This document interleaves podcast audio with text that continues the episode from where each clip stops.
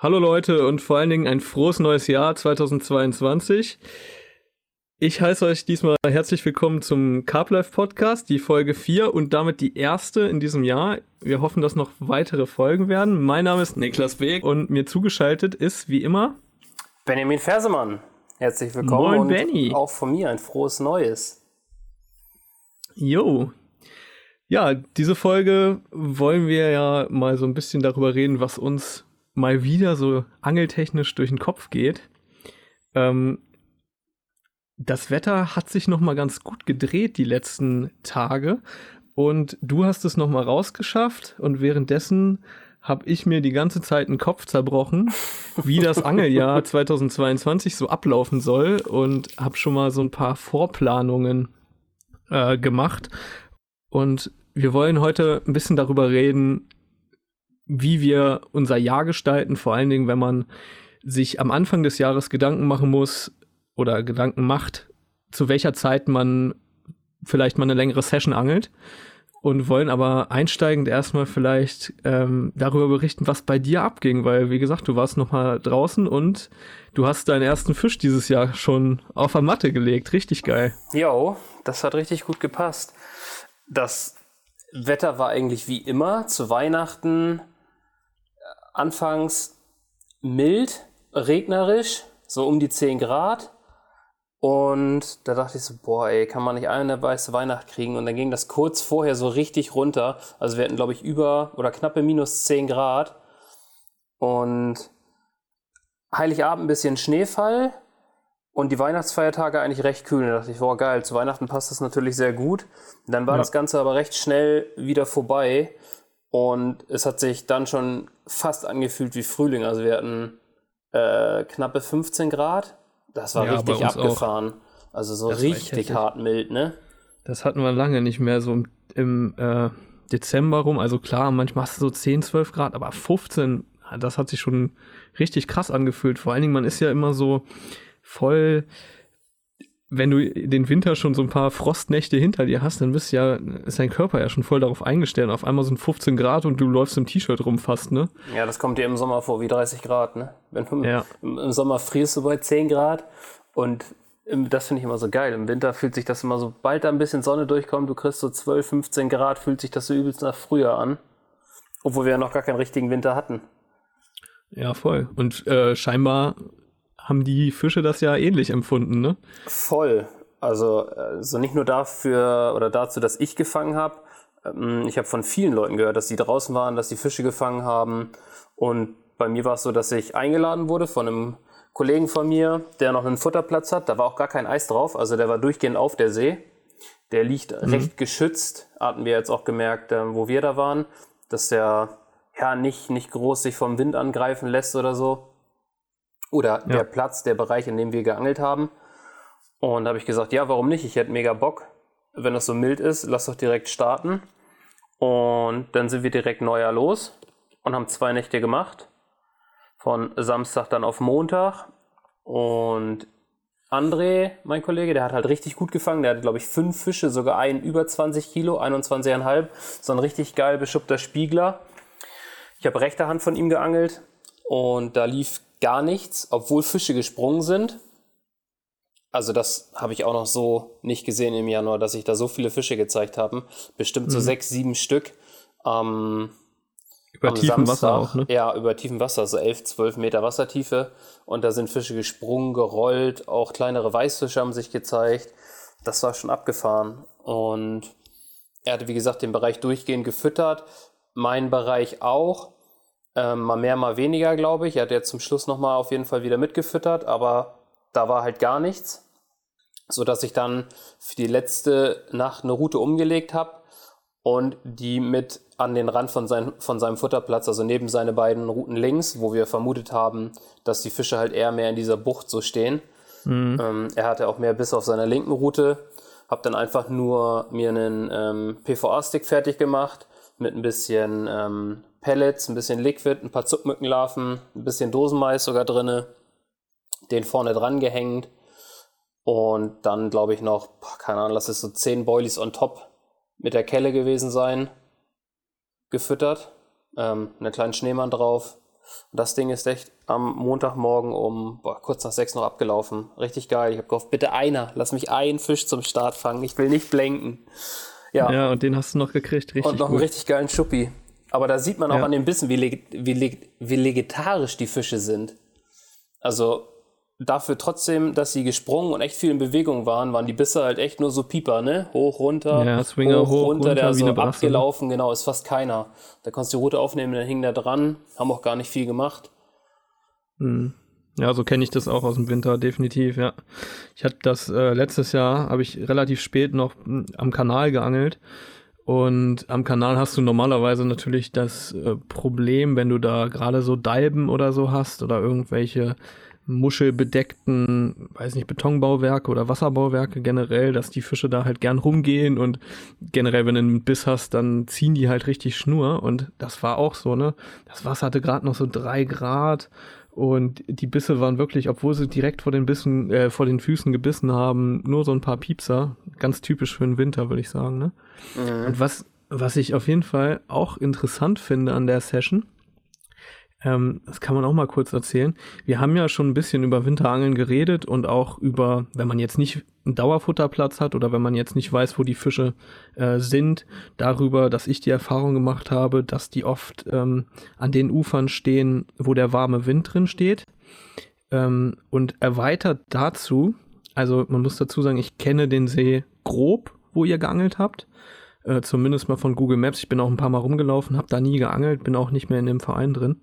Ähm, aber das war eine Ecke, wo nicht unbedingt der Westwind oder der warme Wind drin steht, ähm, sondern er geht quasi an dieser Bucht vorbei. Also die Bucht ist etwas geschützt, glaube ich, von diesem Wind. Genau. Er müsste aber er müsste aber trotzdem sozusagen um diese Ecke so ein Stückchen rumgehen. Und ich habe mal ein ganz interessantes ähm, Interview beziehungsweise auch einen ähm, Artikel in einem Buch gelesen von einem, ja meiner Meinung nach einer der einflussreichsten englischen Angler, Terry Hearn. Der hat mal gesagt, also der angelt auch viel im Winter und hat auch viele seiner ganz großen Fische im Winter ähm, gefangen. Und der hat mal gesagt, dass ähm, im Winter sollst du sozusagen in the wind but off the wind angeln, also im Wind, aber abseits vom Wind.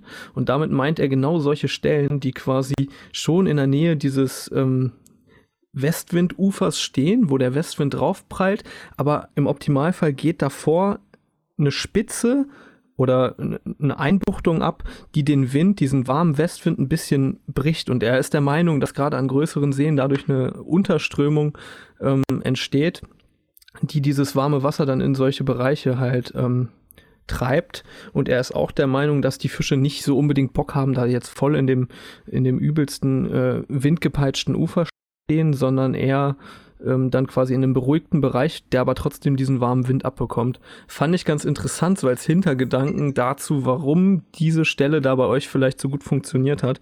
Natürlich ist die ähm, wahrscheinlich, ähm, so wie ich André kenne, auch relativ gut vorbereitet gewesen, was ähm, Futter angeht und ja auch schon seit äh, Wochen gut vorbereitet. Ähm, aber vielleicht war es auch tatsächlich eine gute Platzwahl, wenn man das jetzt mal so ein bisschen in der Theorie vielleicht mit berücksichtigt. Man muss dazu sagen, ich habe jetzt noch nicht an solchen Plätzen geangelt, weil es die auch nicht an jedem See gibt. Ich habe eher die Erfahrung gemacht, wie gesagt, halt diese Bereiche, wo der warme Wind draufsteht. Ähm, aber wenn man die Möglichkeit hat, so einen Bereich vielleicht an seinem See zu beangeln, dann ist das bestimmt auch mal ein Versuch wert. Und das bestätigt eigentlich jetzt eure Erfahrung, ne? Das trifft eigentlich genau zu, zu dem, was du gerade erzählt hast. Mhm. Der, die Spitze vorne bricht das so ein bisschen. Der Wind zieht rum und du hast am Platz so genau die Windkante. Es ist echt nicht weit raus und wie du sagst, es gibt nicht viele Gewässer, wo man so angeln kann und wo es solche Plätze gibt, die eigentlich im Wind aber auch noch geschützt liegen. Ja. Und äh, wo du auch eine Kante hast, die einfach so interessant ist für Fische, dass du einfach nur, ja, ich kenne das von meinen Seen nicht, wenn ich da einfach irgendwie eine Uferkante fütter, ist die meist so halt recht unproduktiv, ne? Du musst halt echt Gewässer haben, wo, ja, wo das alles so passt dass äh, die Fische immer aktiv sind, dass du auf jeder Tiefe fangen kannst, fast auch wenn der See sehr, sehr tief ist, mhm. dass du trotzdem auf 11, 12 Meter Fische fangen kannst. Das uns zum Beispiel überhaupt nicht so. Da kannst du halt, ähm, ja, vielleicht liegt es auch einfach daran, äh, es gibt halt manche Gewässer, vielleicht ist er deswegen auch nicht zugefroren, weil er Quellen hat unter Wasser. Was ja, dann auch noch wieder sein, die Sprungschicht, äh, ja, ich weiß nicht, ob es die dann komplett wegtreibt, aber du hast dann noch eine andere Durchwälzung. Bei uns ist zum Beispiel im Herbst so gewesen im Baggersee, dass die Sprungschicht bei 10 Meter lag und das abfallende Ufer geht so auf 10, 11 Meter runter. Ist meistens schon dann eine tote Zone, wenn du einfach Uferkante ranschneckst, ist uninteressant. Mhm. Die Fische ziehen dann durchs Freiwasser und suchen die Plateaus auf, die so auf 6, 7, 8 Meter liegen. Das sind meiner Meinung nach da die interessantesten Bereiche. Und da war ganz klar zu sehen, ja, gefüttert, aber dieser Bereich oder in dieser Bucht, die standen ja Hecht, ähm, weiter in der Bucht als auf meiner Seite. Ja, da war sogar, glaube ich, noch ein bisschen Holz mit drin, wenn ich die Bucht genau. richtig erinnere. Ne? Also eigentlich echt ein, eine Stelle, die schon so nach Karpfen ruft, vor allen Dingen so ne, mit diesen steilen Uferkanten. Und Wetterlage prädestiniert. Also ja, mega. Das Wetter hat natürlich auch einen großen Einfluss gehabt, denke ich auch. genau, es kam richtig geiler Westwind. Geil. Ähm, es war mild. Zudem hattest du einen Luftdruck, der am Samstagabend noch bei 1023 lag und am Sonntagmorgen bei 1008. Also der ist extrem gefallen. Mm, ich habe persönlich nie so die guten Erfahrungen gemacht mit einem extrem fallenden Luftdruck, also wenn du in der Nacht geangelt hast. Mhm. Ich denke, im Winter spielt es eher eine untergeordnete Rolle, gerade auch wenn du einen Langzeitfutterplatz hast. Ich denke, da kannst du viele Faktoren ähm, einfach mal aussondieren so ein bisschen. Klar spielen sie vielleicht noch zu einer extrem guten Session oder zu einem dicken Fisch dazu, aber eigentlich kannst du trotzdem immer kontinuierlich deine Fische fangen auf dem Futterplatz und genau so war es jetzt, lief von Anfang an. Also André war irgendwie zwei Stunden bevor ich oder gerade als ich losgefahren bin, hatte er aufgebaut und eine halbe Stunde bevor ich da war, hatte er den ersten Fisch ohne, ohne zu füttern. Also er hat wirklich nur Singles auf den Platz geschmissen, einfach nur Hakenköder erstmal, um zu gucken. Und es hatte sich direkt der erste aufgehangen. Ja, voll gut. Richtig, richtig eine traumhafte Wintersession. Voll.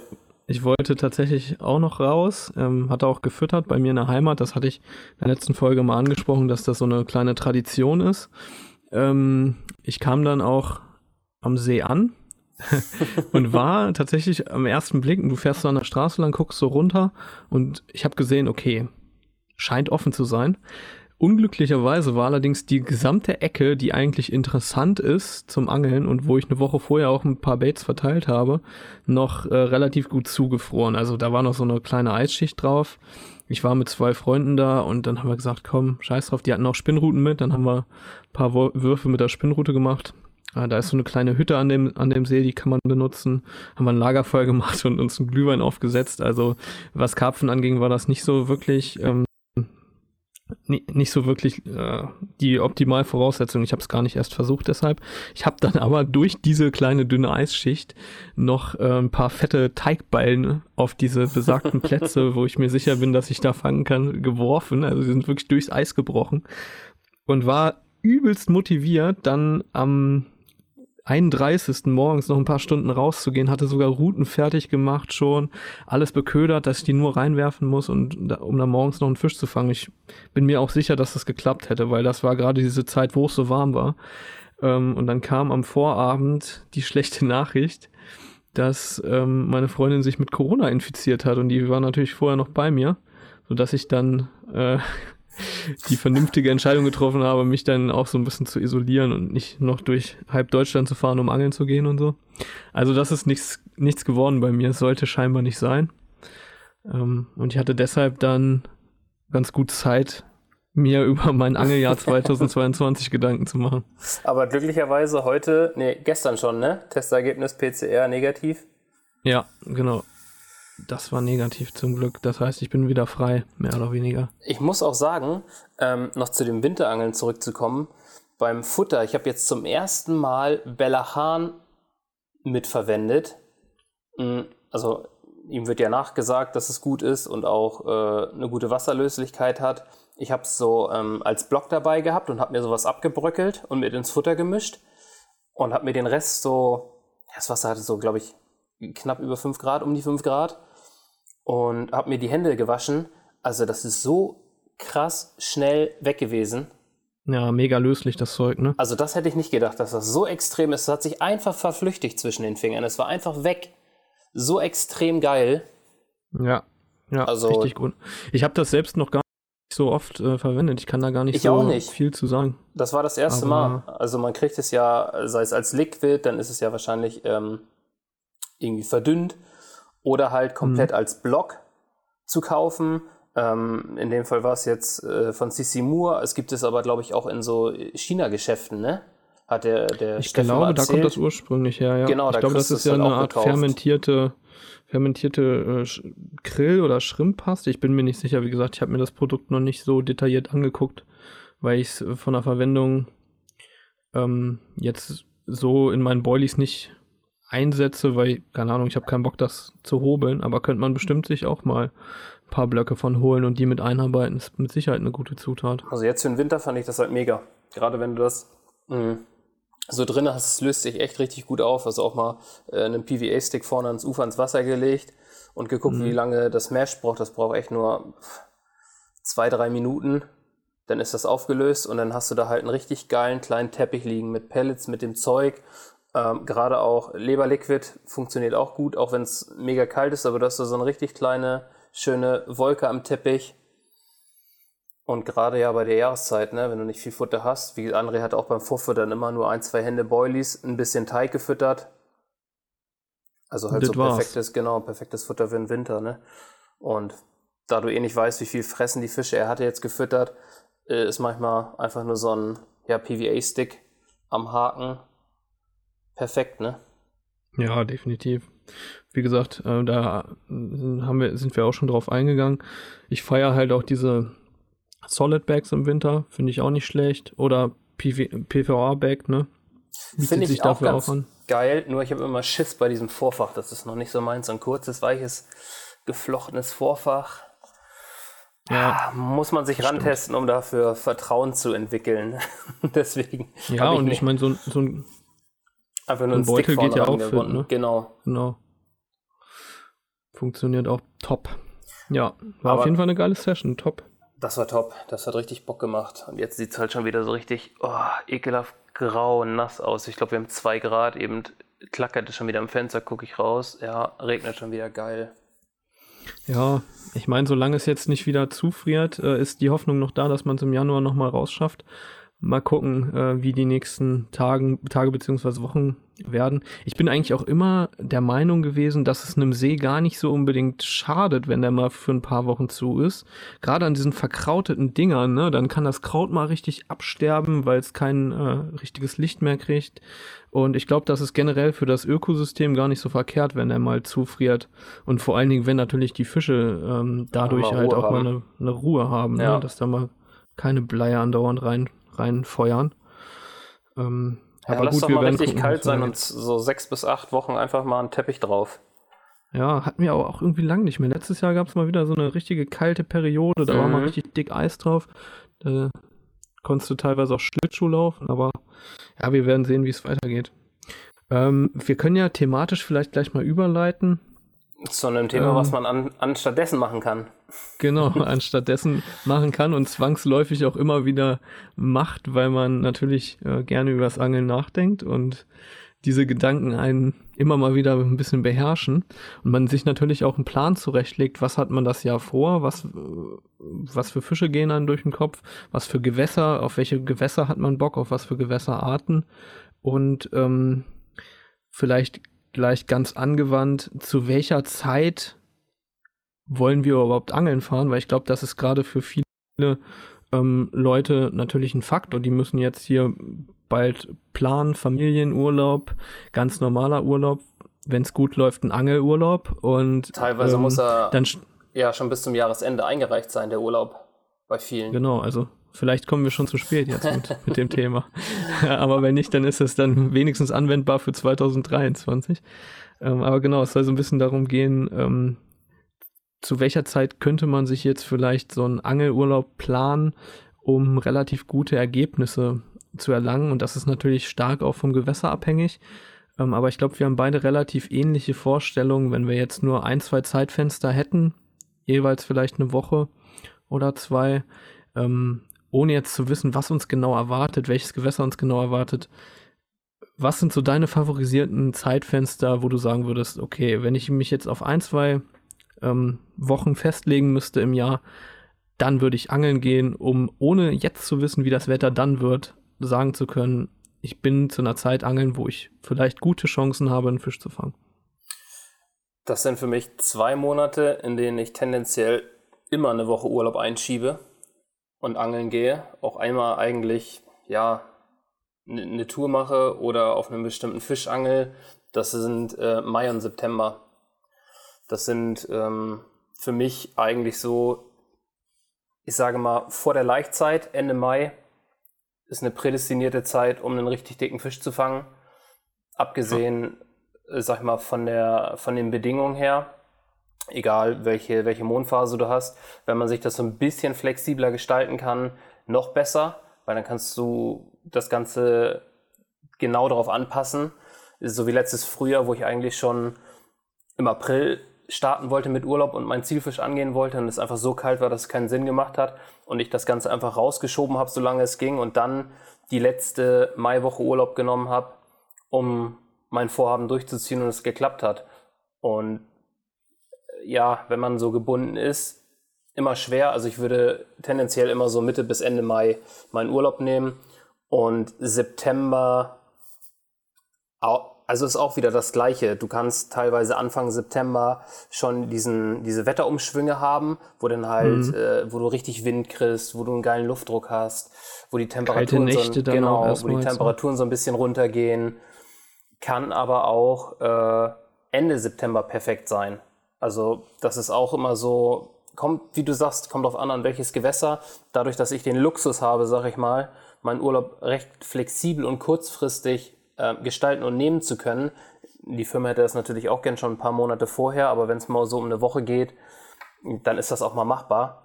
Und dann ist es natürlich, ja, Gold wert, wenn man das kann. Ne? Wenn du sagst, okay, ey, die Wetter-App sagt mir, in zwei Wochen kommt ein geiles Tiefdruckgebiet, die Mondphase passt, ich weiß ungefähr, ne, ist ein Flachland-Stausee, das könnte jetzt richtig geil da und da passen, zack, Urlaub einreichen und das Ding kann halt wie ein, wie ein Sechs am Lotto aufgehen, ne?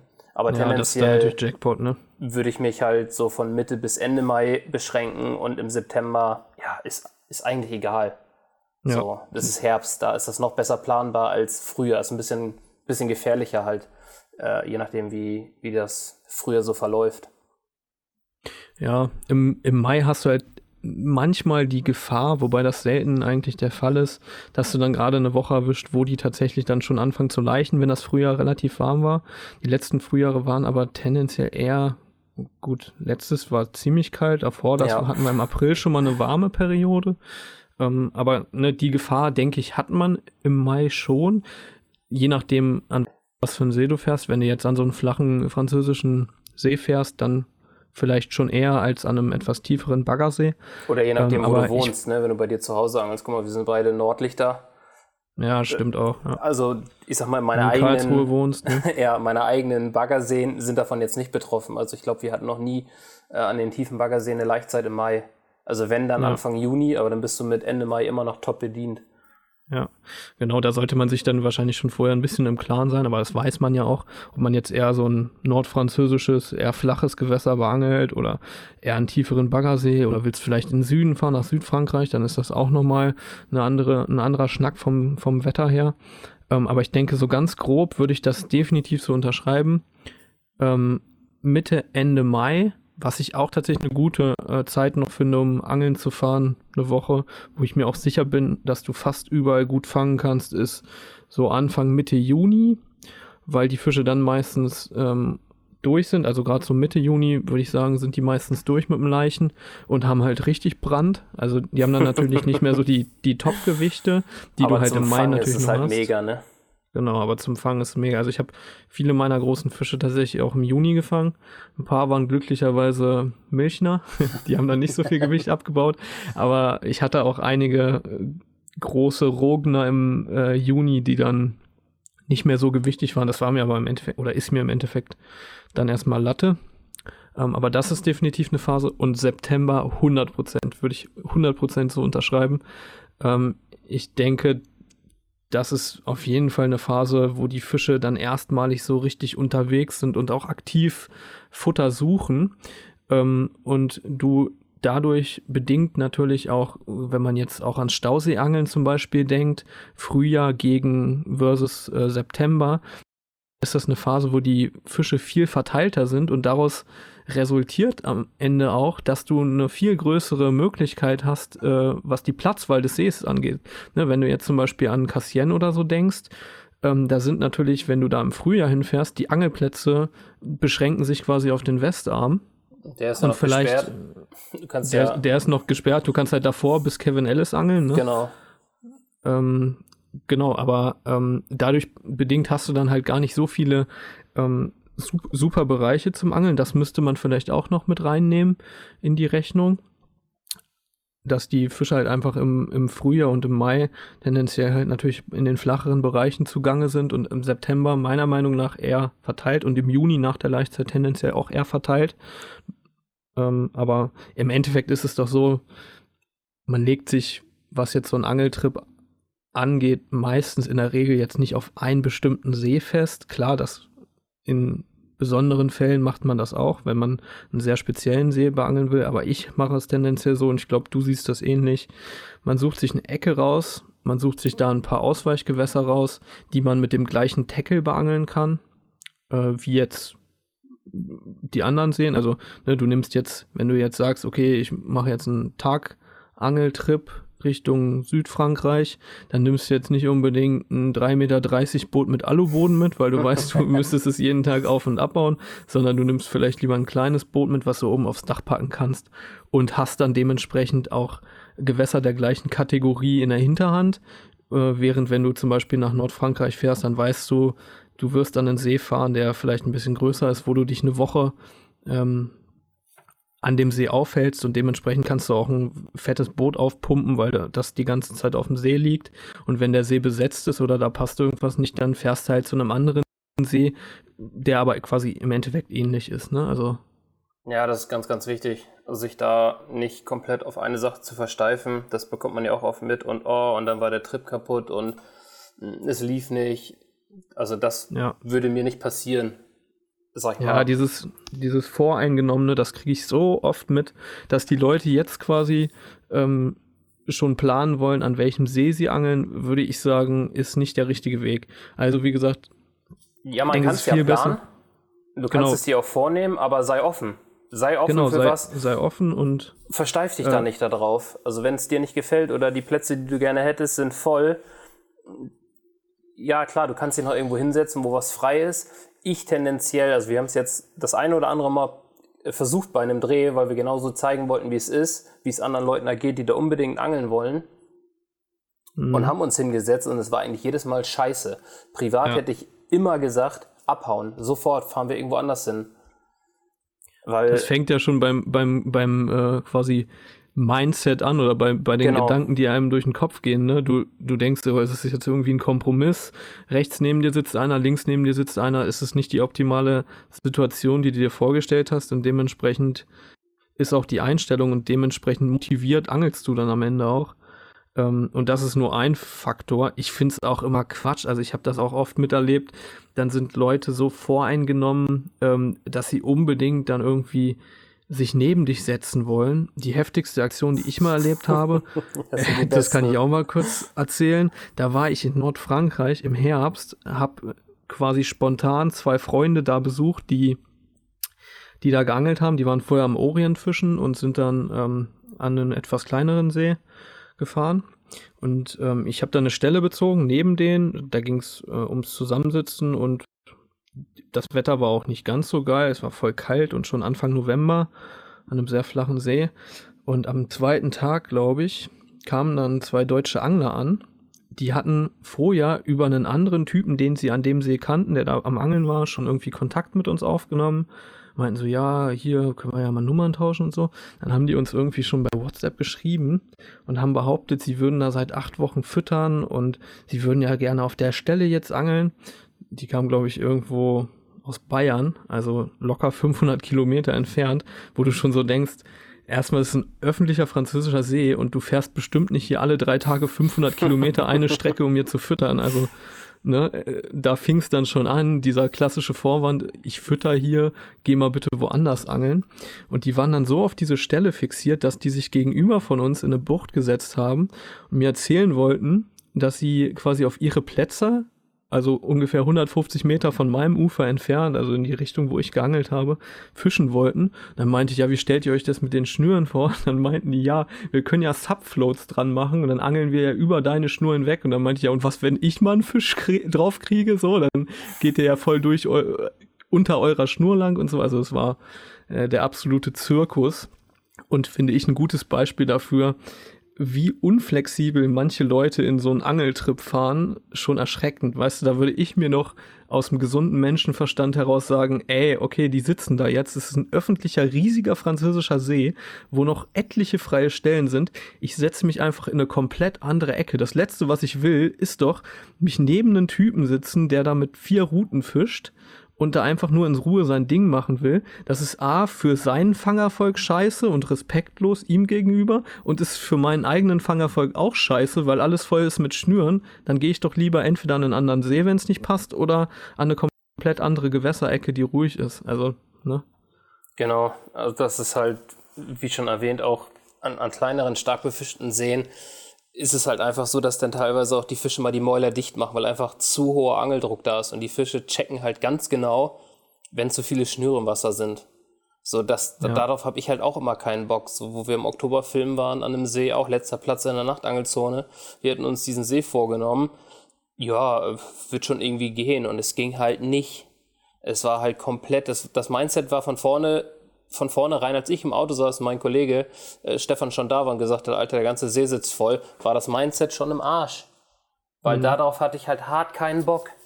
Mhm. Du kannst halt nicht mehr reagieren. Äh, gerade wenn, wenn du ankommst, dein Auto auslädst und die Guards kommen direkt an und sagen, ja, aber äh, hier nur Nachtangelzone, wir kontrollieren. So, also es gibt ja, ja das ein oder andere Gewässer, wo es egal ist, wo es auch geduldet wird sei es, ob du denn nachts die Routen reindrehst oder ich kenne das sogar aus Gewässern, wo es egal ist, ob du dich angelst, haben die Guards dann einfach gesagt, ja, macht Knicklicht da dran, dass Boote sehen, wo eure Routen sind oder so, ne?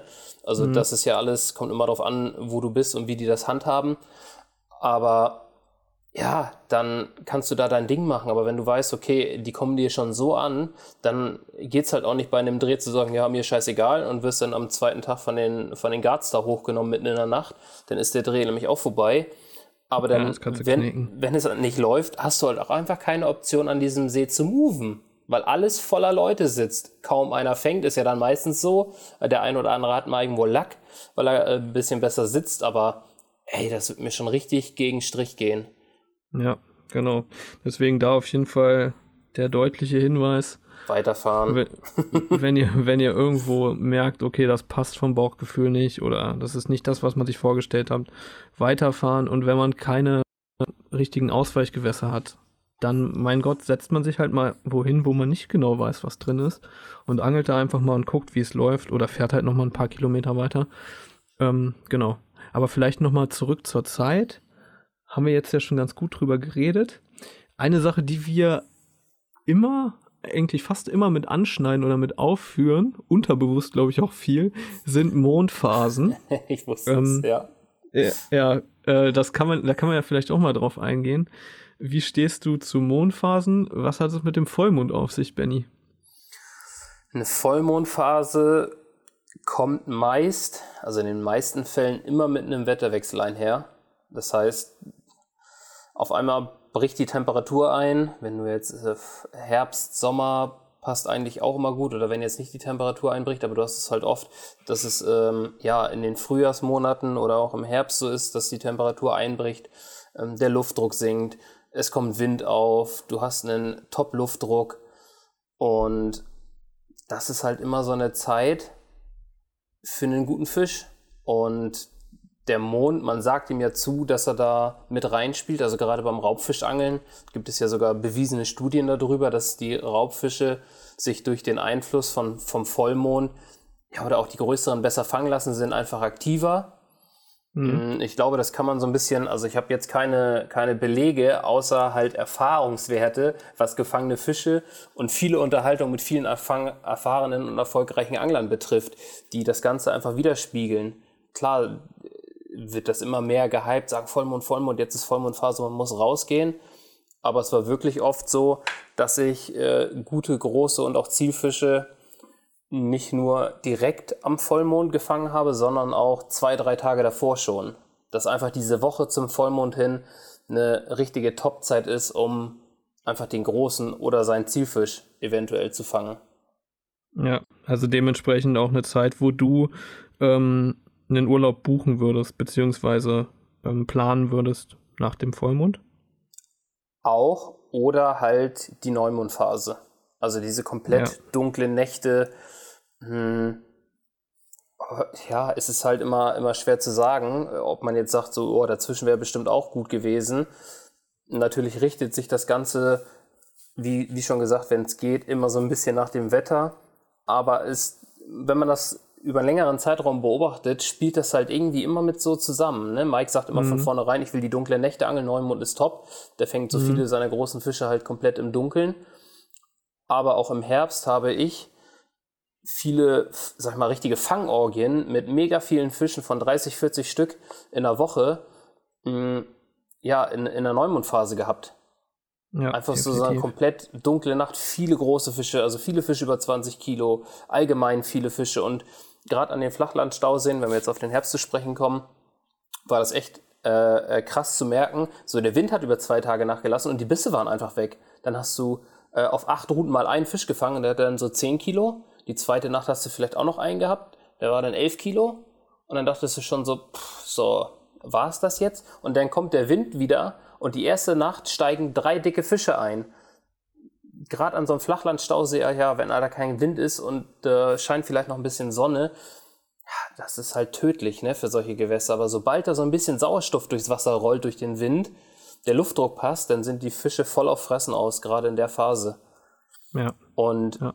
hingegen, vielleicht kannst du auf den Mai so ein bisschen eingehen, wenn ich jetzt gerade vom Herbst und ähm, der Mondphase und den Bedingungen gesprochen habe, vielleicht kannst du so ein bisschen wenn wir schon über unsere beiden prädestinierten Monate sprechen, über so ein bisschen über den Mai und, und die Gegebenheiten sprechen. Ja, klar, voll gerne. Also erstmal noch äh, vielleicht ganz generell zum Mond.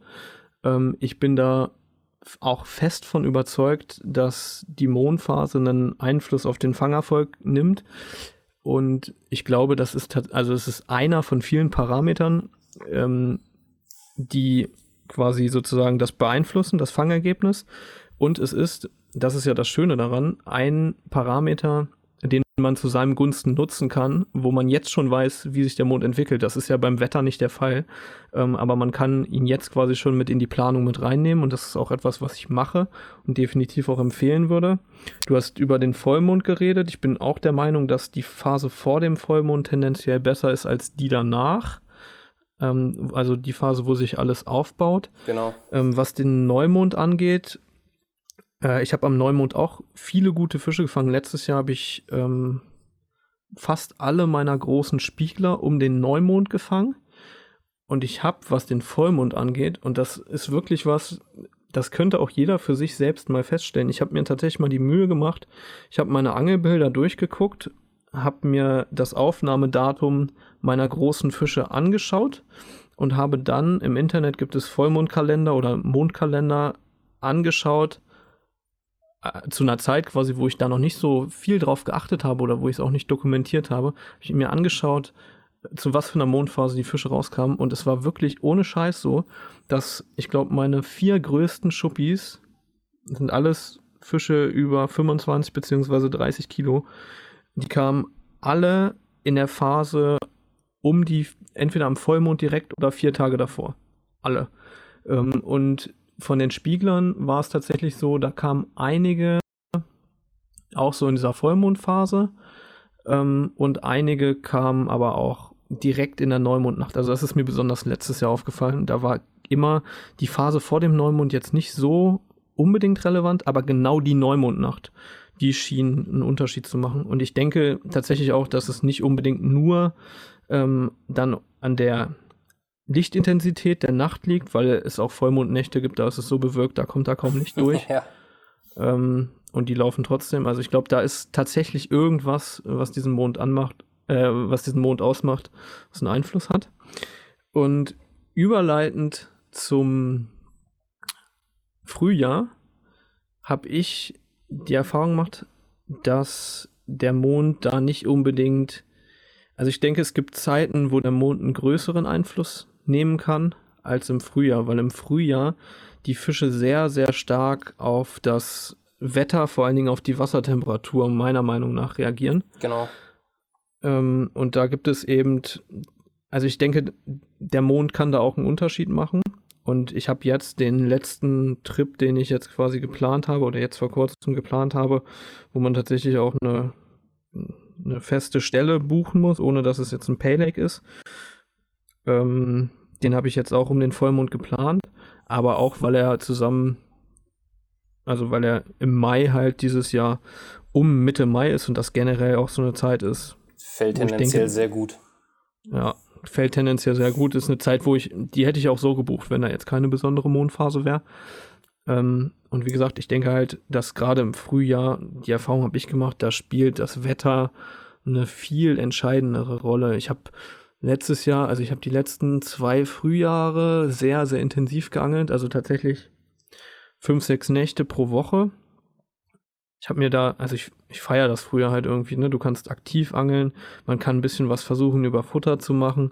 Du siehst richtig viel Fisch, du kannst darauf reagieren. Es ist irgendwie so eine sehr dynamische Zeit aus, aus dieser sehr, äh, naja, tristen Jahreszeit kommt. Trist, tristen Phase des Winters, ne? Und du kriegst irgendwie mit, wie dieser See aufwacht und langsam kommt mehr Kraut und so. Also es ist einfach eine geile Jahreszeit, finde ich. Deswegen habe ich die letzten Jahre viel im Frühjahr gefischt und da habe ich dann öfter die Erfahrung gemacht. Gerade letztes Jahr im Mai war das ein paar Mal richtig krass dass ähm, nicht nur größere Wetterlagen eine Rolle spielen, sondern es war ein, zweimal so, ich glaube zweimal, einmal habe ich sogar meinen Zielfisch gefangen in so, in so einer Wetterphase. Da war es erst den Tag über richtig sonnig und warm, die ersten richtig warmen Tage waren das. Die Sonne hat richtig geballert. Ich habe die Fische gesehen, wie die an der Oberfläche standen und du hast den Fischen angesehen, die waren nicht fangbar, die haben einfach nur die Sonne genossen, ne? Und ich habe dann allerdings in der Nähe dieser Fische meine Routen platziert oder eine Route platziert, auch auf ein bisschen Futter, weil ich schon am Horizont gesehen habe, dass sich da ein Unwetter anbahnte. Also es hat dann auf einmal so gegen späten Nachmittag richtig angefangen zu gallern und ähm, ich war quasi schon, ich hatte schon die Warthose an, weil ich dachte, ey, das ist ein überhängender Baum, da waren viele Fische zugange. Auf einmal fängt es an zu, zu pissen und es wird dunkel und grau. Ähm, und im strömenden Regen ist noch der erste Fisch abgelaufen und als der Regen dann vorbei war, wie es dann so oft ist, ähm, ging es halt richtig ab. Ne? Also sind die dann richtig angelaufen. Und wie gesagt, 24 Stunden noch vorher hättest du da keinen, ja, hättest du denen wahrscheinlich alles vor die Nase hängen können und die hätten nicht gebissen, weil sie einfach nur die Sonne genossen haben. Also ich denke, da ist dann tatsächlich der Mond nicht ganz so entscheidend. Ne? Genau, so, so würde ich es auch sehen. Also ich habe mir auch den einen, ich bin da jetzt noch nicht komplett alle mal durchgegangen, aber ich habe schon bei vielen Fischen gesehen, dass es im Mai einfach irgendwo drinne war. Dass da weder die Vollmondphase war noch sonst irgendwie was. Dass ich aber einfach weiß, hm, dass die Bedingungen gut waren. Also wie gesagt, wie letztes Jahr, dass die, die Bedingungen hochgingen, das Wetter hat gepasst, da kam dann auch, nachdem es ein bisschen wärmer wurde, auch nochmal so ein Einfall, es wurde windig, war immer mal wieder Nieselregen mit bei. Und das war so eine Phase, die einfach perfekt abgepasst war, denn an dem Gewässer haben, also in der Woche lief es echt richtig gut und die Woche danach war schon Leichtzeit. Mhm. Also besser hätte es nicht abpassen können. Und ja, wie du schon sagst, da spielt einfach die Mondphase keine Rolle, da ist das Wetter einfach entscheidender, die Temperaturen. Mhm. Was ja. würdest du sagen, sind denn so entscheidende Wassertemperaturen, wo die Fische richtig in Gang kommen oder wo man auch schon mal mit Futter arbeiten kann? Und ab wann fangen sie denn eigentlich an zu leichen oder wo kann man sagen, okay, jetzt wird's, wird's kritisch? Mm, ja, das ist, finde ich, ein ganz schwieriges Thema im Frühjahr, weil ich tatsächlich auch immer wieder gemerkt habe, ähm, wenn du das Gefühl hattest, okay, jetzt kommen sie auf Futter, dann hast du mal ein bisschen was eingebracht und so und dann ist es trotzdem irgendwie nicht so richtig aufgegangen. Ähm, da muss man, glaube ich, wirklich sehr am, am, an der Zeit des Sees sein und ähm, die ganze Zeit das sehr, sehr intensiv beobachten, um da äh, wirklich gut zu angeln. Und ich habe wirklich die letzten Jahre die Erfahrung gemacht, dass ich meine besten Erfolge wirklich mit äh, Single Hookbaits gehabt habe und ähm, das mit dem Füttern gar nicht mehr so gut funktioniert hat. Aber es gibt eine Phase kurz vor der Laich und natürlich nach der Laich. Ähm, das geht so bei 18 Grad los und ich denke, dass die meisten so um die 20 Grad, 21 Grad rum anfangen zu leichen. Und das ist so eine Phase für mich, da kannst du vorher nochmal gut auf Futter fangen und danach, wenn du beobachtet hast, was sie geleicht haben, definitiv. Also das ist dann wirklich zwei, drei Tage später mähen die sich komplett das Futter rein. Und genau auch das ist ähm, wieder so eine Phase, wo der Mond ne, nicht so nicht so großen Einfluss hat, weil die Fische sind einfach ähm, komplett kraftlos. Die haben viele Ener viel Energie verbraucht beim Leichen und die müssen sich die einfach wiederholen. Und das ist für mich eine Zeit, äh, wo man definitiv Futter einbringen kann. Aber vorher finde ich es sehr, sehr schwierig zu prognostizieren und ich bin ähm, wirklich kein Fan mehr davon, im Frühjahr so viel zu füttern und auch nicht so konstanten Futterplatz aufzubauen. Muss ich echt sagen, ich habe das ähm, häufiger versucht. Ich habe es auch letztes Jahr wieder versucht, die, die Fische auf Futter zu kriegen und habe aber die Erfahrung gemacht, im Frühjahr angel ich am besten oder habe ich die besten Erfahrungen, wenn du wirklich aktiv den Fischen hinterherläufst, beziehungsweise äh, die Verhaltensweisen studierst, die Bereiche, wo sie sich aufhalten, studierst und sie dann da beangelst, wo sie natürlicherweise sich aufhalten, weil sie sich aufs Leichen vorbereiten. Also das halte ich für viel sinnvoller als jetzt irgendwo an einer Ecke, wo sie nicht unbedingt sein wollen, sage ich jetzt mal, einen Futterplatz aufbaust. Also bin ich kein Fan mehr von. Definitiv auch ein guter Einwand. Ich habe es aber tatsächlich schon öfter so gemacht, dass ich über Futter im, im Mai meine Fische, was heißt, vielleicht nicht gezogen habe. Ähm, wie du sagst, äh, der Zahn der Zeit an dem Gewässer ist wichtig dass man viel Zeit dort verbringt, egal ob man jetzt angelt oder nicht, einfach wie, im Herbst, dass man sich mit den Gegebenheiten anpasst, im Frühjahr beobachtet oder vielleicht schon das Jahr davor gesehen hat, wo die Fische sich zur Leichtzeit aufhalten mhm. und sie dann vielleicht auch so ein bisschen zu halten oder aus Futter zu konditionieren, um sie dann noch einfacher zu fangen. Das muss ja nicht immer viel sein. Ich habe obwohl auch schon mal im Mai mit 10 Kilo pro Tag gearbeitet. Aber auch mhm. wieder dazu gesagt bei Futterplatzkontrolle beim Tauchen. Und ähm, ja, die Fische haben es einfach angenommen. Ne? Du kannst halt echt jeden Tag nach der Uni hinfahren, äh, runter, bis auf so maximal dreieinhalb Meter hatte ich gefüttert. Also es war recht gut ersichtlich, ob das Futter weg war oder nicht. Und es war einfach immer weg. Es war einfach immer weg und ja. ich habe auch ähm, meine Fische dementsprechend gefangen. Aber wiederum, wenn es schwerer zu deuten ist oder man nicht genau weiß, wo jetzt das, das, das richtige Areal vielleicht ist. Konstant, aber nicht viel. Also das ist mhm. immer schwer, einfach so pauschal, wie du schon sagst, das zu beschreiben. Ne? Wenn du mit, mit Single Hook Baits äh, losziehst oder die Fische aktiv suchst, dann kannst du eigentlich nichts verkehrt machen, weil du schmeißt kein Futter ins Wasser, was einfach doof irgendwie rumliegen bleibt oder verplemperst deine Zeit, sondern du angelst ja wirklich nur da, wo du die Fische siehst, du beangelst sie aktiv und beim Futterplatz da ist ja noch kein richtiges Futterplatzangeln. Hm.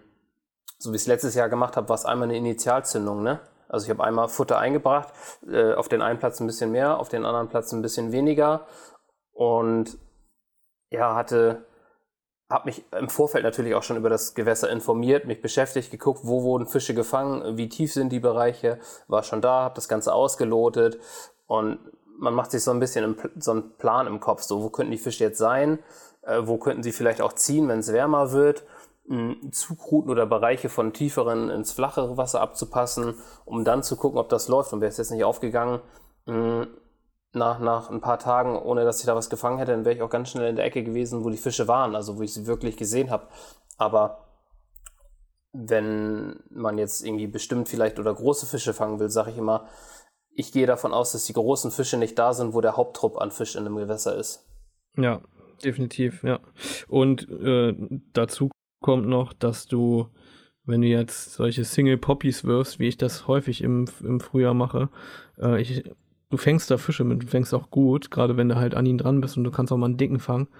Ähm, aber meistens kommen die großen Fische dann tatsächlich auch auf ein bisschen mehr Futter. Ne? Also die Erfahrung habe ich definitiv gemacht auf einem eher dezenteren Köder. Ähm, aber wie gesagt, du musst halt ähm, dir sicher sein, dass das Futter gefressen wird, dass es angenommen wird. Du kontrollierst das.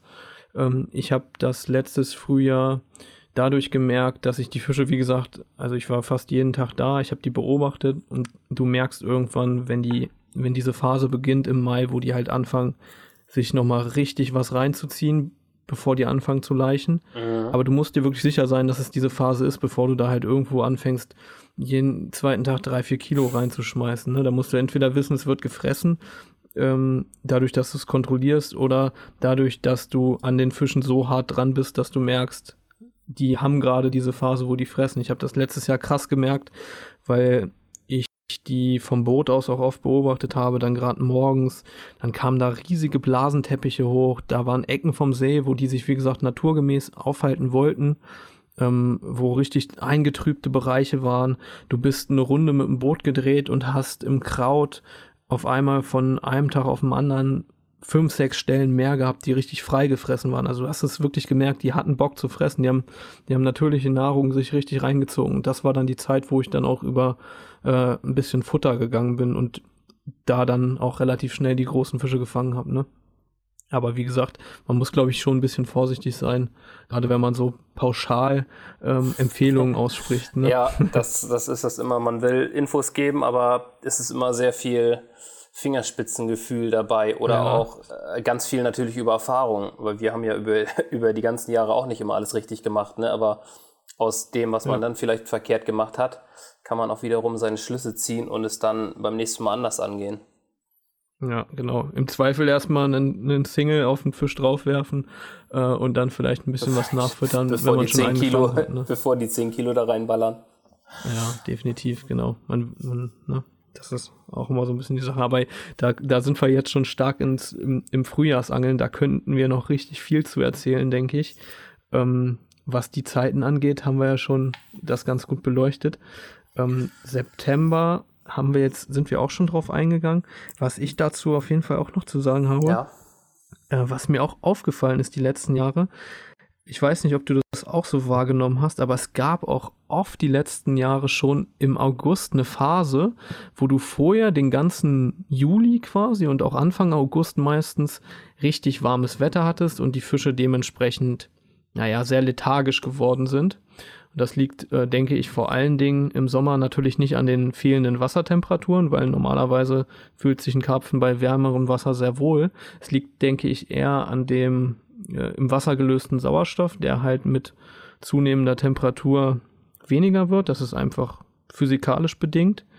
Ähm, und ich denke, die Fische haben deswegen gerade auch im Sommer diese kürzeren Beißzeiten. Ich habe dieses Jahr viele Fische im Hochsommer gerade so in den Abendstunden gefangen, an einem sehr verkrauteten See, weil ich denke, dass dann der Sauerstoffgehalt halt sehr hoch ist.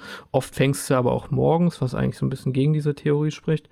Ähm, lange Rede, kurzer Sinn. Ich hatte oft schon die Erfahrung jetzt, dass Ende August das erste Mal schon so schön ein Tiefdruckgebiet kam, dann kam ein bisschen Wind auf den See, das bringt wieder neu, neuen Sauerstoff rein und das Wasser kühlt erstmalig so ein bisschen ab, geht mal so von diesen 21, 22, 21, 20 Grad runter, vielleicht mal unter die 20 Grad und die Fische haben das erste Mal diesen richtigen Trigger, dass sie merken, okay, die Tage werden jetzt deutlich kürzer, das Wasser wird kälter, wir haben endlich wieder genug Sauerstoff zur Verfügung, um das ganze Futter auch ähm, anständig zu verstoffwechseln.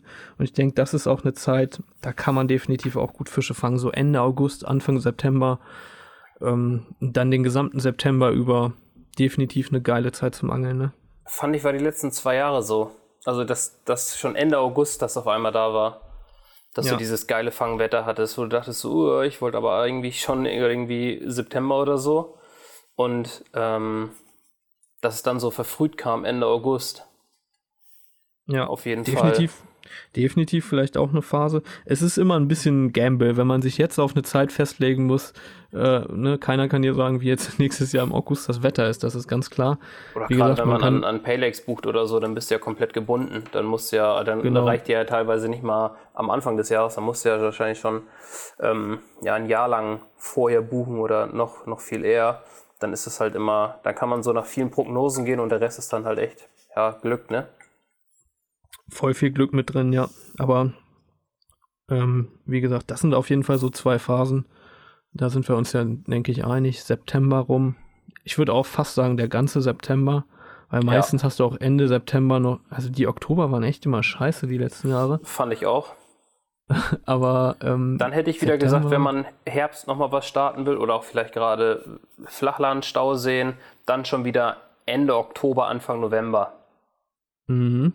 Wenn man dann nochmal so, wo, vielleicht auch schon die Temperatur richtig runtergeht. Ich würde sagen, vielleicht Anfang November noch nicht, aber wir hatten das teilweise schon, dass so erste Novemberwoche, also hier im Norden jetzt mal gesprochen, dass die Temperaturen schon runtergingen und da schon ne, die ein oder andere Frostnacht mit bei war. Hm, was in Frankreich aber auch jetzt der Fall war, letzten Herbst. Ja, die machen dann, die haben dann auch nochmal einen großen Einfluss, die können die Fische auch nochmal aktivieren. Ne? Nur das Problem am Spätherbst finde ich immer so ein bisschen, ähm, erstmal hast du generell im Herbst das Problem, dass wenn du dein, also jetzt mal abgesehen von dem, wie gesagt, Urlaubsangeln, willst du ja vielleicht auch dein privates Angeln im Lokal zu deiner Haustür noch ein bisschen voranbringen. Und ähm, dann möchtest du natürlich auch im Herbst vielleicht einen Futterplatz pflegen und aufbauen. Und wenn du dann wieder so eine Woche, anderthalb Wochen weg bist, mittendrin im Oktober oder im November, äh, das ist dann schon wieder für den Futterplatz scheiße. Ne? Das muss man natürlich auch mit berücksichtigen. Das stimmt. Ähm, ich sag mal, eine Woche verkraftet der noch. Also in der Länge als eine Woche würde ich nicht machen. Oder ja. du hast einen guten Buddy, der das wenigstens einmal übernimmt. Also war es bei mir dann der Fall, dass ich gesagt habe, ey, schaff's einmal. Einmal wird mir reichen, wenn du Mitte der Woche einmal Futter streuen gehst, so auf jeden Fall fürs ne? Gefühl deutlich besser. Natürlich wäre jeder zweite Tag noch geiler, aber äh, das reicht wenigstens. Ja, voll. Damit ja. du weißt, ey, die haben da nochmal was gehabt zum Picken und wenn du wieder da bist, dann geht's wieder in die Vollen. Aber ich weiß, was du meinst, ja. Du, du mhm. gibst dir dann, wenn du dein Ziel hast, irgendwie da, wie gesagt, ob es der eine ist oder ob es einfach möglichst viel fangen, viele große fangen, das Futterplatzangeln ist, da willst du dir nicht einfach zwei Wochen auf, äh, aufnehmen, weil dann ist, damit killst du dich. Gerade ja, nachher zu der Jahreszeit. Der Zug dann ab. Ja. Wo es dann auch schon wieder drauf ankommt, einfach äh, weniger, aber dafür konstant immer am Start zu sein und ein paar Baits im Wasser zu haben, die sie finden. Ja, auf jeden Fall, wie gesagt, auch noch ein, Faktor, der mit reinspielt. Da ist man dann im September, ne, da kannst du auch, im September kannst du auch noch was starten, wenn du dann vom Angelurlaub wiederkommst. Genau. Wenn die Frau das mitmacht und nicht sagt, du hast doch eine Macke, warum fährst du denn jetzt schon wieder füttern? Du warst doch gerade erst angeln. Man schafft es ja sogar teilweise noch Anfang November. Also ich habe ja äh, letzten Herbst auch erst Anfang November angefangen. Ähm, das Futter ist ja weggekommen. Nur ich habe es dann passenderweise in den zwei Malen oder wo ich mir das ausgemalt habe, dass ich die Woche noch fütter oder die eineinhalb Wochen, dass ich dann zum Vollmond hin da bin, dass ich die Futter, äh, das Futter vielleicht ähm, durch das Futter das Ganze aktiviert bekomme und die Fische auf den Platz kriege und zum Vollmond hin vielleicht noch einen abschöpft. Das war dem in dem Fall leider nicht so. Ich hatte ja die zwei Nächte mhm. vorm Vollmond oder auch die Vollmondnacht kein Fisch und habe das dann noch zwei Wochen weitergeführt, dass ich gefüttert habe, habe es aber zeitlich nicht mehr gebacken gekriegt, angeln zu gehen, habe es dann wieder eingestellt. Auch wieder so ein bisschen so, ja, jetzt im Nachhinein sagt man natürlich dumm, man hätte es weitermachen müssen, dann hätte man jetzt noch Fische fangen können, wahrscheinlich. Ja, klar. Aber an den Gewässern halt immer oder an, an, an den Baggerseen bei mir immer recht schwer, ähm, mit wenig Zeitaufwand oder mit kurzen Nächten dann Fische zu fangen, weil die Fische einfach so ja selten auch am Platz sind. Die sind einfach so inaktiv, dass sie alle paar Tage mal vorbeikommen. Und wenn du dann nur zwei einzelne Nächte machst, kann es einfach über Wochen lang so doof laufen, dass du an den Fischen vorbei angelst, dass du wirklich echt schon deine drei, vier Nächte die Woche machen musst, um zu gucken, okay, jetzt habe ich mal wieder einen, jetzt habe ich mal wieder einen. Es sind einfach viele Blänknächte für den einen Fisch und das war es nachher einfach zeitlich, war das nicht drin und ich habe es dann einfach ganz schnell wieder sein gelassen. Wo, wobei es natürlich auch wieder andere Gewässer gibt, wie man jetzt gesehen hat, ne? kontinuierlich gepflegt. Hm, ich kenne es vom Steffen Hamsch, der seine Plätze echt äh, täglich oder alle zwei Tage füttert, der dann einfach in vier Stunden Angeln, zack, mal eben so ein Ding da rausschrauben kann, weil mhm. die Fische einfach noch, ja, anderer Gewässertyp, anderes Klima, einfach noch viel aktiver sind und das Futter viel besser annehmen. Könnte natürlich jetzt an einem ähm, flacheren See hier in der Umgebung auch anders sein, aber da in diesen Seen fehlen halt die, die Fische, so dass ich mir die Arbeit machen würde, da jetzt irgendwie alle zwei Tage füttern zu fahren. Ja, ja. Ja, und genau das ist halt auch ne, diese, diese Unsicherheit, was dann das Wetter angeht im, im Spätherbst und dann auch in, in den Winter rein, ne, diese verkürzten Beißphasen, die haben mich auch die letzten Jahre immer noch so ein bisschen davon abgehalten, dann jetzt zu sagen, irgendwie Mitte November ähm, vorher schon geplant, irgendwo einen Angelurlaub. Ne? Also ich bin schon ein paar Mal im November dann zum Beispiel auch nach Nordfrankreich gefahren, mit mäßigem Erfolg, äh, weil es entweder vorher geplant war und das Wetter nicht gepasst hat. Ähm, genau, oder das Wasser halt einfach schon zu kalt war. Ich denke, wenn man sowas startet, dann wäre es halt gut, wenn du so diese Flexibilität hast und sagen kannst, okay, jetzt passt das Wetter, es ist meinetwegen Anfang November und äh, ich versuche es jetzt nochmal. Ich glaube, wenn nicht, also wenn das Wetter dann nicht passt im November, und das weiß man ja vorher nicht, dann kann man auch schon ganz gut auf die Schnauze fallen. Ja. Ne? Und jetzt vom Sommer gesprochen, kann man einfach sagen, Sommer, Sommer, wie du sagst, nach der Laichzeit, ab Juni bis, nehmen wir den August noch komplett mit rein, ist es eigentlich völlig banal, oder? Also, ich würde jetzt mal Nordfrankreich ausschließen zu dieser ganz heißen Phase, so Juli, August, wenn der Planet mhm. brennt und du in Frankreich Boah, äh, teilweise ja. an die 40 Grad hast, dann würde ich, ich jetzt nie an diese Flachlandstauseen fahren. Vielleicht gibt es den einen oder anderen, der wahrscheinlich da auch schon mal gut gefangen hat, aber ich würde dann wenn ich fahre, sage ich Sommerurlaub, ich fahre in Frankreich, ich fahre an große Stauseen, tiefes Wasser. Ja, genau. Äh, wo du das genau. Ganze auch mit Urlaub verbinden kannst, so geil. Abhängen, ja, baden. Genau. Es geht ja, im, am Ende geht es ja immer um die Planbarkeit. Und da hast du halt auch im Hochsommer immer das Problem, dass es sein kann, dass du da Phasen hast, wo die Fische nicht richtig laufen, weil es einfach zu warm ist. Dann hast du da Ententeich auf diesen flachen Dingern drauf, auf die Sonne brät, das Wasser ist pisswarm ähm, und du sitzt dann da und fängst nicht und das willst du natürlich nicht. Du willst ja, am Ende willst du am besten jetzt schon eine Zeit definieren, wo man gute Möglichkeiten hat, einen Fisch zu fangen und ich denke auch, dass da wenn man jetzt im Hochsommer einen, so eine Art Familienurlaub, so eine Kombination machen will oder so eine Art Roadtrip, da bietet sich dann, glaube ich, schon auch eher Südfrankreich an, würde ich auch sagen. An der Stelle vielleicht nochmal ähm, eine ganz interessante Erkenntnis, die ich jetzt so die letzten Jahre gesammelt habe. Es gibt ja in Südfrankreich auch einige Baggerseen und es gibt da auch etwas tiefere Baggerseen, die natürlich, so ist es ja mit Baggerseen meistens, direkt an einem, in einem Flusstal liegen. Ähm, und ich bin eben schon mal kurz auf den gelösten Sauerstoff im Wasser eingegangen und dass der meiner Meinung nach im Sommer, im Hochsommer der Haupteinflussfaktor dafür ist, warum die Fische nicht richtig gut fangbar sind. Und das Schöne an vielen Baggerseen in Frankreich oder wahrscheinlich auch in Deutschland, ne, an diesen tieferen Baggerseen, die funktionieren meiner Meinung nach ähm, im Hochsommer auch ganz gut und teilweise auch bei richtig warmem, warmem Wasser und warmem Wetter, ähm, weil sie einfach einen konstanten Zus Zufluss haben von Grundwasser ähm, ne, die, die sind ja, das sind ja. ja. im Endeffekt einfach nur Baggerlöcher, die mit Wasser volllaufen, also mit Grundwasser volllaufen. Genau, die werden gespeist. Ne? Ich habe ja, ähm, ich hatte das im, im Studium, man kann sich teilweise sogar KF-Werte, also Durchlässigkeitsbeiwerte des Bodens anzeigen lassen, die quasi eine Aussage darüber treffen, wie viel Zufluss da stattfindet.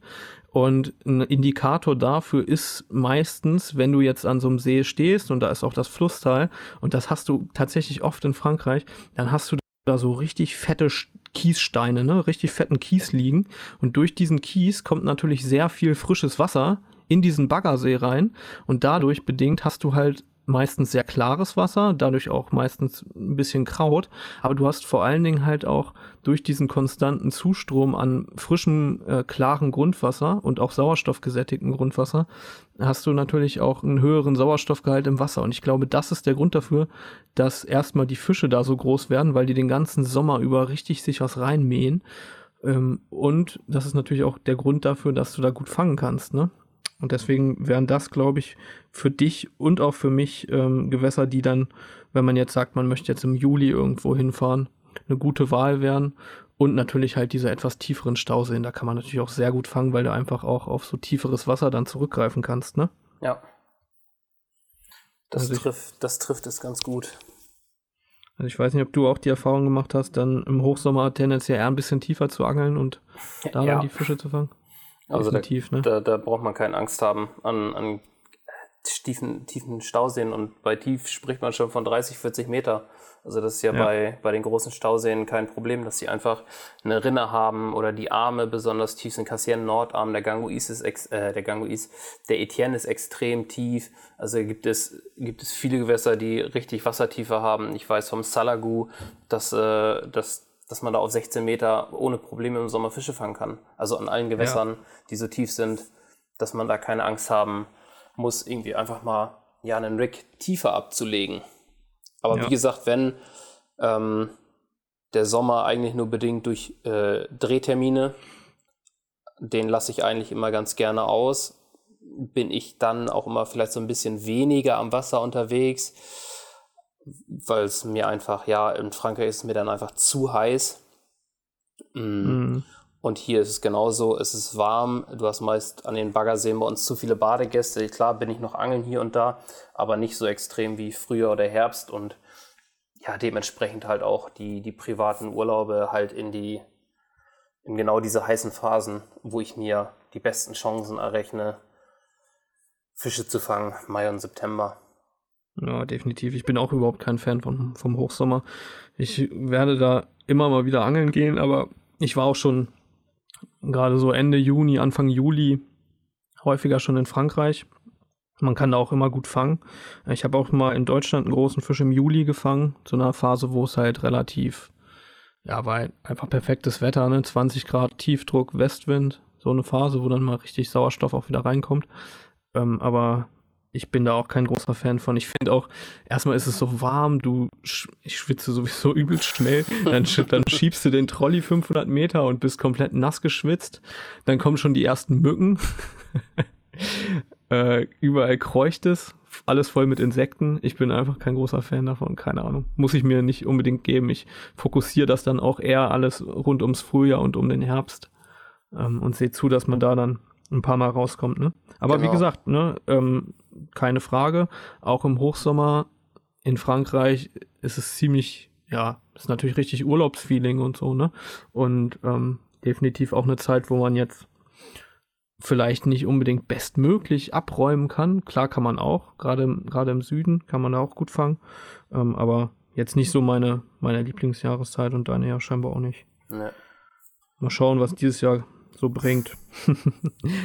Aber wir haben ja beide schon ein bisschen was in der Pipeline, von daher. Genau, die Planung hat angefangen. Eigentlich ist alles für die erste Jahreshälfte ist schon mal der, der Großteil ins Visier genommen. Auch, auch da, auch beim privaten Angeln immer mit Option B, Backup, äh, sollte das Wetter nicht stimmen oder sollte vielleicht irgendwas nicht passen. Es können ja auch Vereinsgewässer oder der See, an dem man angeln will, kann enorm viel los sein. Und dann werde ich mir in den Teufel tun und werde mich da äh, in die letzte Lücke quetschen. Hauptsache ich angel da jetzt noch, weil dann würde ich auch lieber sagen, okay, ich lasse das einfach sein. Das soll jetzt gerade nicht, ich mache was anderes, weil das Angeln soll an sich ja auch immer noch Spaß machen, auch wenn wir große Fische fangen wollen. Aber ich habe das halt zu oft gemerkt, wenn man sich halt irgendwie versucht, was aufzuzwingen, dann macht das Ganze über kurz oder lang keinen Spaß mehr und das soll es halt nicht.